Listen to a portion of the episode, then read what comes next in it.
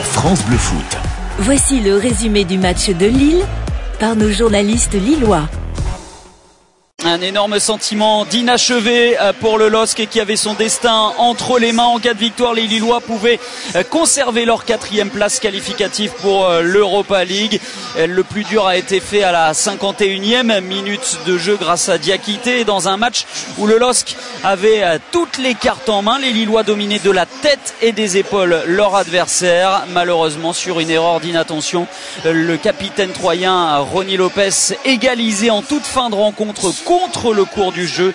Malgré de nombreuses occasions, une barre transversale, deux buts refusés, un pénalty d'abord accordé, euh, puis euh, annulé par l'arbitre de la rencontre. Et eh bien les Lillois n'ont pas pu faire mieux euh, que ce point du nul. Ils reculent d'une place avec la victoire de Rennes en terre brestoise, mais évite la catastrophe avec le nul de Monaco. Lille termine cette saison à la cinquième place et jouera donc la Conférence League, la petite Coupe d'Europe l'an prochain.